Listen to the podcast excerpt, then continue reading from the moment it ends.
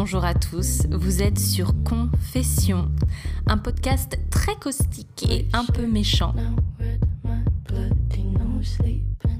Cet épisode s'intitule Comment j'ai perdu tous mes amis en l'espace d'une année et pourquoi cette chronique ne va rien arranger.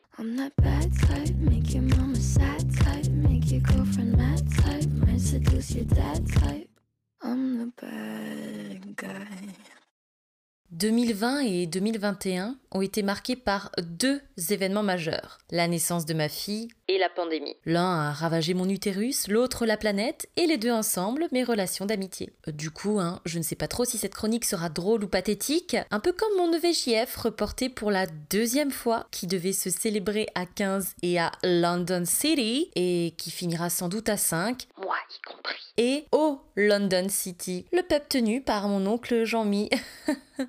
Euh,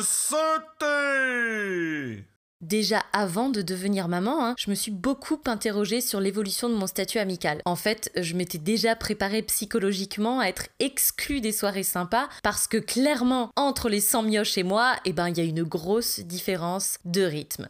Non, du coup, euh, on ne pourra pas venir vous voir à Plan les Watts parce que c'est à 3 heures aller-retour et ça fait un peu loin pour Chouquette qui va brailler comme un supplicié dans son maxi cosy au bout de 20 minutes. Et surtout, ben, je ne me tape pas le coffre plein de merdier infantile juste pour manger une glace au centre-ville. Bisous Ah bah attends Charlotte, euh, vous partez déjà? On vient d'arriver, il n'est que 20h Ah ben je comprends pas.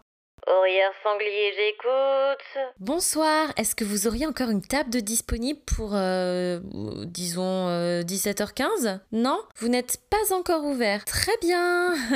Mais raccroche, chérie, vu l'heure qu'il est, on a qu'à aller bouffer à la maison de retraite avec mamie.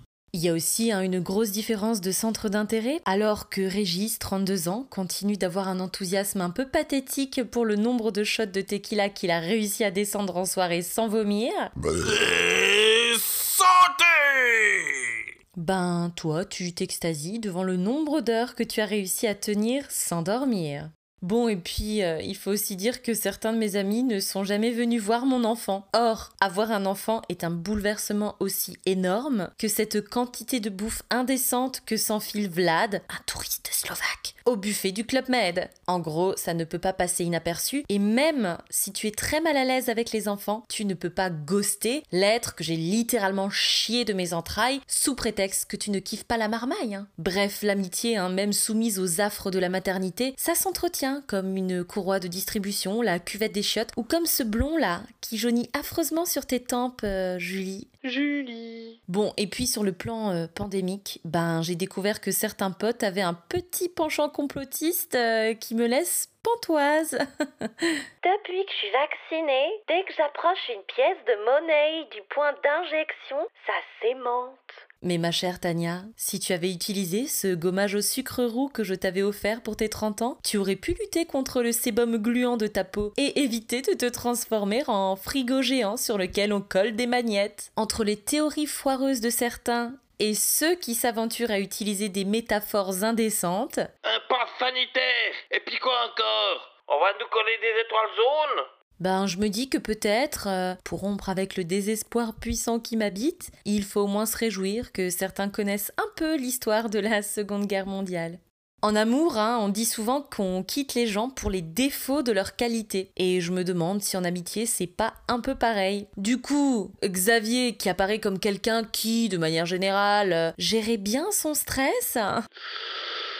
Ah oui, non, mais moi, c'est vraiment dans l'urgence euh, que je travaille le mieux. Eh bien, en fait, euh, c'est un gros branleur. Et Nico, le beau Nico, qui était toujours quelqu'un d'humble et de gentil, le gentil et petit Nicolas.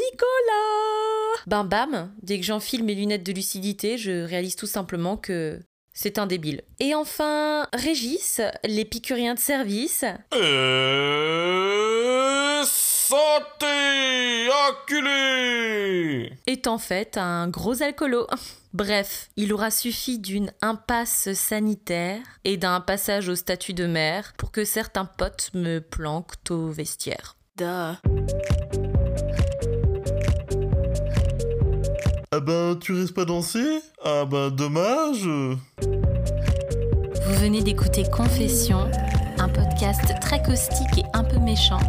Alors sachez que ça m'éclate profondément de pouvoir vous proposer de petites pastilles cyniques et critiques sur des thématiques du quotidien. Pour me soutenir, n'hésitez pas à partager ce podcast qui est disponible sur Spotify et sur l'application podcast d'Apple et à mettre plein de commentaires et plein d'étoiles.